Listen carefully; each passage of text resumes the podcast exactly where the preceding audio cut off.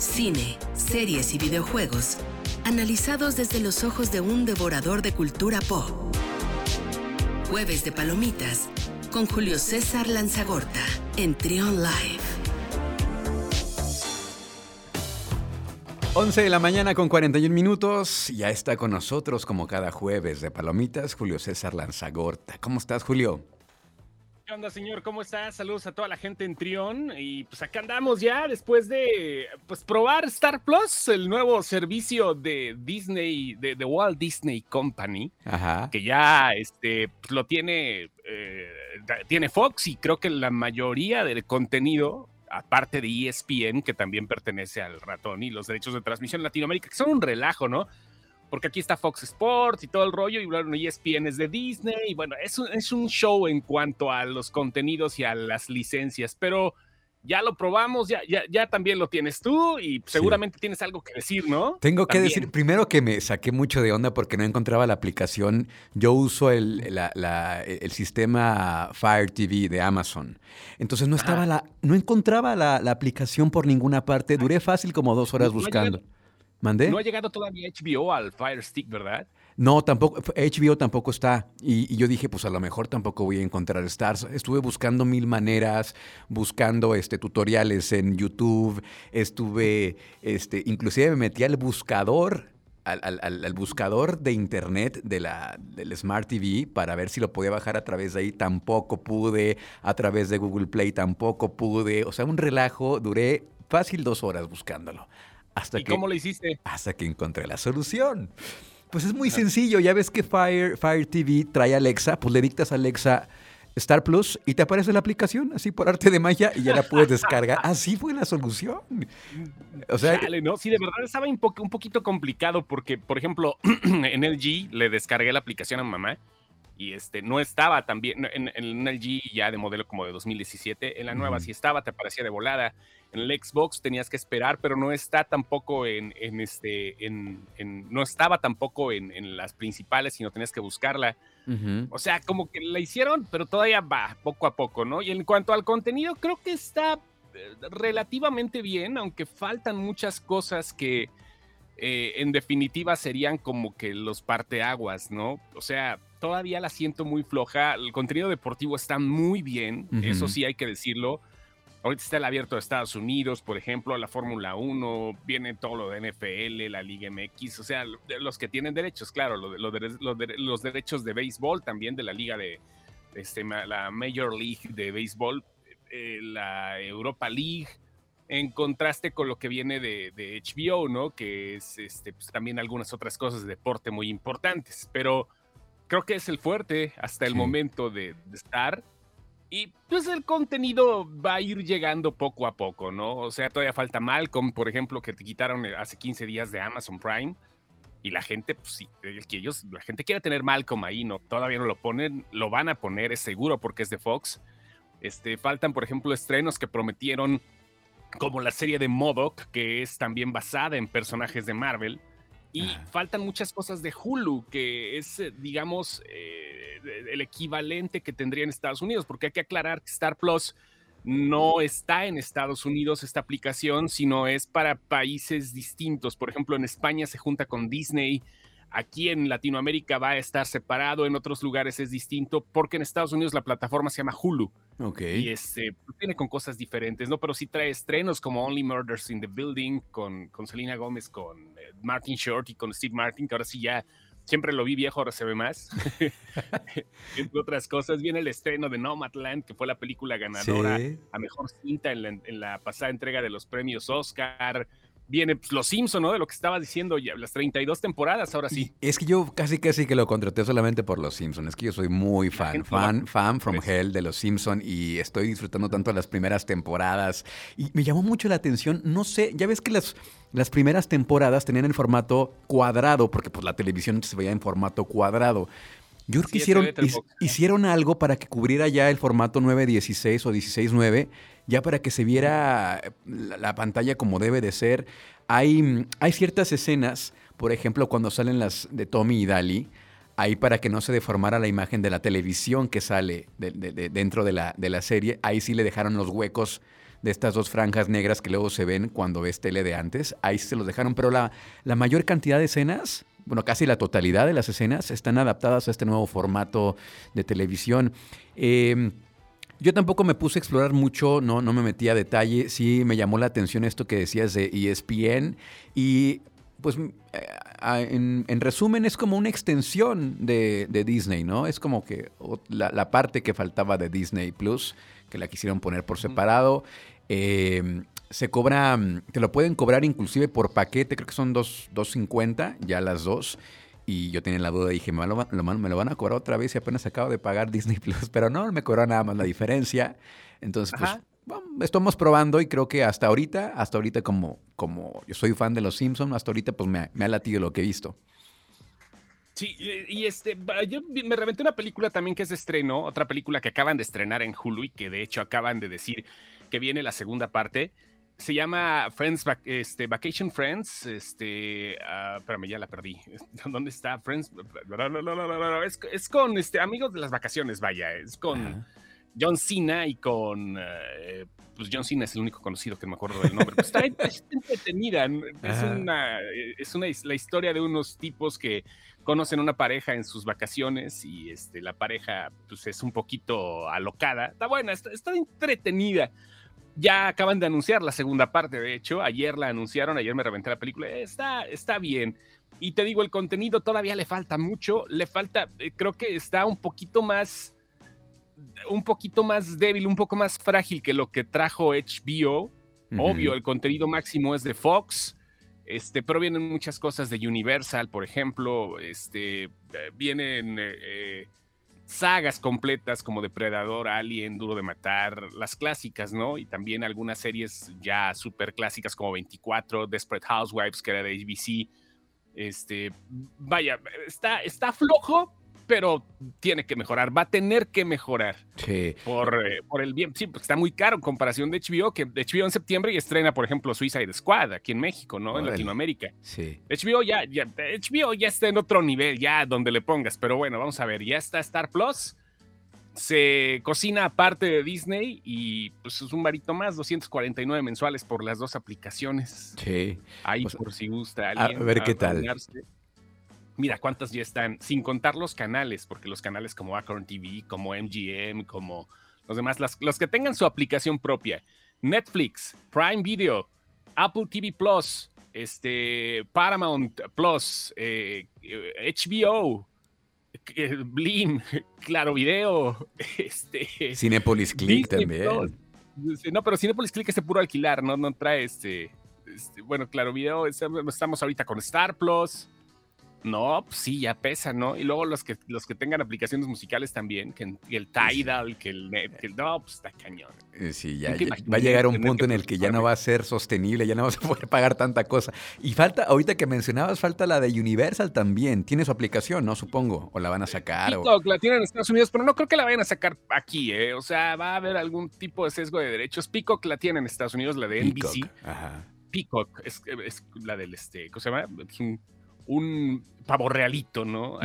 Y este, pues ahí va, le está yendo bien, tiene sus cosas. Por ejemplo, la de Salvados por la Campana, la serie de Salvados por la Campana, no hay Peacock, que es exclusiva de NBC allá, pero la van a estrenar la, serie en, HBO. O sea, eh, van campechaneando. La cosa son los derechos internacionales y qué es lo que llega de cada lado. Así que bueno, por ahí va.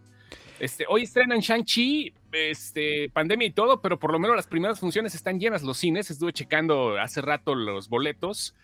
Este, y creo que sí le va a ir bien, relativamente bien. En nuestro país tiene un, estreno aproximado de 90 millones de dólares a nivel mundial, es lo que están esperando de la película, que no va a ser para nada, para nada el, el proyecto que se tenía. Pero bueno, algo es algo, ¿no? Mientras va llegando todo este asunto. Poco a poquito. poco a poquito. Antes de que brinquemos a hablar del cine, es que te quiero, eh, les quiero recomendar una serie que estoy viendo. a ver, a ver, a ver, chele, chele. En, Netflix, eh, la serie se llama Postmortem. Ya la habíamos recomendado, ¿no, verdad? Postmortem. No, no, no, no. Es una serie noruega. Imagínate nada más, una serie, ya, ya lo hemos hablado, ¿no? De los contenidos que están metiendo más este, contenidos internacionales. Se llama Postmortem. Y la, historia empieza con, se encuentra en un cadáver el cuerpo de una chava, una chava joven que aparentemente pues, no tenía causas por qué eh, haber muerto. 32 años y pues se supone que, que muere de causas naturales. Su familia, su padre y su hermano tienen un negocio de una funeraria, es un pueblito en Noruega y es la única funeraria, entonces le toca ir a recoger el cadáver de la chava para pues llevarla a la autopsia y en plena plancha de la morgue, cuando la están a punto de abrir, bueno, cuando están abriendo para hacerle la autopsia, la chava despierta. Así despierta de la muerte, así estaba muerta, estaba fría. Entonces ahí comienza la historia. ¿Por qué despierta? ¿Qué le pasó? Si la mataron o no la mataron, estaba muerta, ¿qué onda con la familia? El padre se empieza a comportar muy extraño con ella. Regresa de la muerte tal cual y ahí comienza toda la historia. Se llama Postmortem. Está buena. Postmortem, bueno, igual, va a valer la pena en Netflix, ¿no? En Netflix, en Netflix, está buena.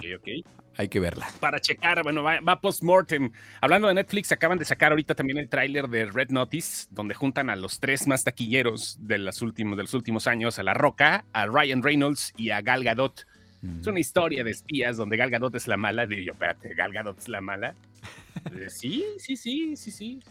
Este, eh, viene, es acción, es este, comedia, es este, pues, lo que les gusta hacer, ¿no? A La Roca y a Ryan Reynolds que están incursionando con Gal de este tipo, ¿no? Bueno, ya lo había hecho en Rápidos y Furiosos, pero se estrena en noviembre y creo que va a ser una de las fuertes, nada más por el elenco que trae. Hace rato la compartí en la página y pues, obviamente la gente dijo de lo que sea, nada más por ver a los tres juntos vale la pena. Y este, pues sí, ¿no? A final de cuentas es palomera, no estemos esperando algo que digas, órale, ¿no?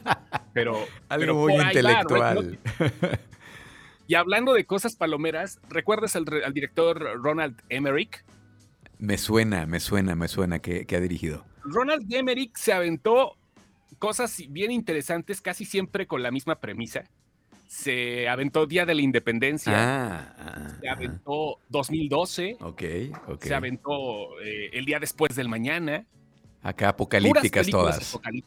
claro, claro, claro. Y ahora regresa en el 2022 con, con Halle Berry en una película que se llama Moonfall. Ok. Y ya te imaginarás de qué se trata, ¿no? Primero, la día de independencia, llegan los extraterrestres y se la quieren partir a la Tierra, ¿no? Sí. vámonos. Con Will Smith. La de 2012 llega el día del juicio final, ¿no? El año donde todo el mundo pensaba que nos iba a cargar aquello. Bueno, eso pasó en la película, ¿no? La de el día después del mañana, el calentamiento global. Y ahora, Moonfall se trata de que la luna la luna se sale de su, lugar, de su órbita. Wow. Y, choca con la Tierra. Como si nos faltaran historias apocalípticas. Sí. ¿Sabes por qué pues no? Yo dejé de ver, empecé a ver la de Sweet Tooth, Sweet Tooth. Este, porque empiezan con su argumento de que un virus muy este, letal acabó con la humanidad. Dije, no, no es lo menos que queremos ver ahorita. Bueno, al menos yo. Todavía no estoy listo para ver ese tipo de historias. Sí, no, mira, yo soy fan de esas porquerías, ¿eh? O sea, ay, no manches, ¿no? Ya sabes que siempre las películas pues es que mira, el apocalipsis va de diferentes formas, ¿no? Depende de cómo te lo pinten y depende de los efectos. En algunos lados te ponen tornados, en algunos lados te ponen cambio climático, pandemias, que pues eso sí está pasando, ¿no? Pero lo han puesto a fin de cuentas. Claro. Y, yo siento que a lo mejor el fin del mundo es cuando te mueres, ¿no? Que ya se acabó. Ya los demás no, no sabemos qué va a pasar, ¿no? O sea, ya que tu plano existencial termina por ahí. Pero me gustan este tipo de películas, este, sobre todo por la, la imaginación tan prolongada, o sea, para, para, no decir la palabra, cómo el director prolonga sus elongaciones. ok. Ok, cómo, cómo prolonga sus elongaciones el director y sacan este tipo de cosas tan pastosas, ¿no? Pero que, bueno, viene Halle Berry, ¿no? Es, es, un buen... E, está bien ver a Halle Berry en un proyecto así, porque pues ya había hecho pura cosa seria, ¿no? Se le extrañaba en algo así de acción y, y pues imagínate, ¿no? La luna. De hecho, ¿sabes cuándo fue la última vez que pasó esto de la luna? ¿Cuándo? En la película, bueno, basada en el libro de La máquina del tiempo, una película por allá de hace pues, unos 20 años más o menos, donde un tipo este, científico en los años 1800 se eh, muere eh, su chava, su esposa, su novia, eh, y de repente crea una máquina del tiempo para regresar a, verla, ¿no? Y regresa y regresa y regresa y la chava se vuelve a morir, se vuelve a morir, se vuelve a morir, o sea, porque el destino es así. Entonces, cuate viaja al futuro para ver si puede crear algo para poder salvarla y este, en ese momento viaja al futuro y la luna se sale de la luna empieza a despedazarse porque eh, unos tipos que, bueno, una compañía mina la luna y la luna se destroza y pues la Tierra se destruye y ese cuate se mete su máquina del tiempo y llega 800 mil años en el futuro. Es una, eh, no está bien desarrollada la película, pero la historia es buenísima, la máquina del tiempo, haciendo una retro reseña. Y es donde me acuerdo donde la luna se pone punk y ahora pues Moonfall va a llegar en el 2022 del director del Día de la Independencia, Chihuahuas. Ok. Otra historia apocalíptica. Oye, hablando de de próximos estrenos. Yo pensaba que ya se había estrenado No Time to Die y apenas se va a estrenar en octubre y ahora sí ya liberaron el tráiler. me perdí. Noviembre, noviembre se estrena. Ah, noviembre, ok. Pero espérate, el 7 de septiembre se estrena en Apple TV un documental de Daniel Craig de, de su paso por, por el 007, que vas a decir, o sea, podría ser el mejor para muchos o dependiendo de la época, ¿no? Han cambiado mucho los James Bond lo interesante es que este cuate, eh, pues es el que más tiempo ha llevado el manto del espía, desde el 2006. Parece que no, pues ya son 16 años, ¿no? O sea, este, eh, no, 15, perdón, no soy matemático, ustedes disculpen. Sí, ya, lleva algo de tiempo, ¿no? Y eh, pues creo que es una muy buena historia lo que podría decir este cuate que nadie se imaginaba un James Bond güerito y ahorita pues, después de tanto tiempo lo que está haciendo, ¿no? Ahora regresa con No Time to Die se retrasan estrenos hablando de cuestiones de espionaje. Misión Imposible 2 llegará hasta septiembre del año que viene. Misión Imposible 7, perdón. En septiembre del año que viene, Tapón 2 llega el día del Memorial, el Memorial Day, el finales de mayo del 2022. Este, igual las dos con Tom Cruise. Eh, ya acá se va hasta febrero. Paramount ya no va a tener estrenos. Les está pegando fuerte a la industria pues ahora veremos qué, tal. Y ya para finalizar, nos queda poquito tiempo en videojuegos que hay de que hay que destacar. Videojuegos viene nada más un showcase de PlayStation para la gente que quiera ver. Este, en 40 minutos se van a dar a conocer el próximo jueves, la próxima semana, qué es lo que viene para PlayStation 5. O sea, de, estudios grandes y de, de estudios este, pequeños, de estudios independientes, como les dicen, los indies. Muy bien. Próximo jueves 9 de septiembre, para que la gente esté pendiente. Y pues showcase de los que les gusta, ¿no? A los que nos gusta a los gamers, pues ya sabes, nos hacemos ilusiones con que nos presentan juegos que van a salir hasta el 2028, pero bueno, pues algo es algo. Sí, sí, hay que estar ahí esperando. Nada más es la, hacen la angustia más larga, pero bueno. Muchas gracias, Julio. ¿Cómo te seguimos en redes sociales? Sin excepción, así sin excepción en Facebook, Twitter y en Twitter sin tweets y sin excepción.com. Ahí estamos. Perfecto. Muchas gracias, Julio César Lanzagorta, nuestro experto en cultura pop. Un abrazo, gracias. Escucha, escucha, Trión, sé diferente.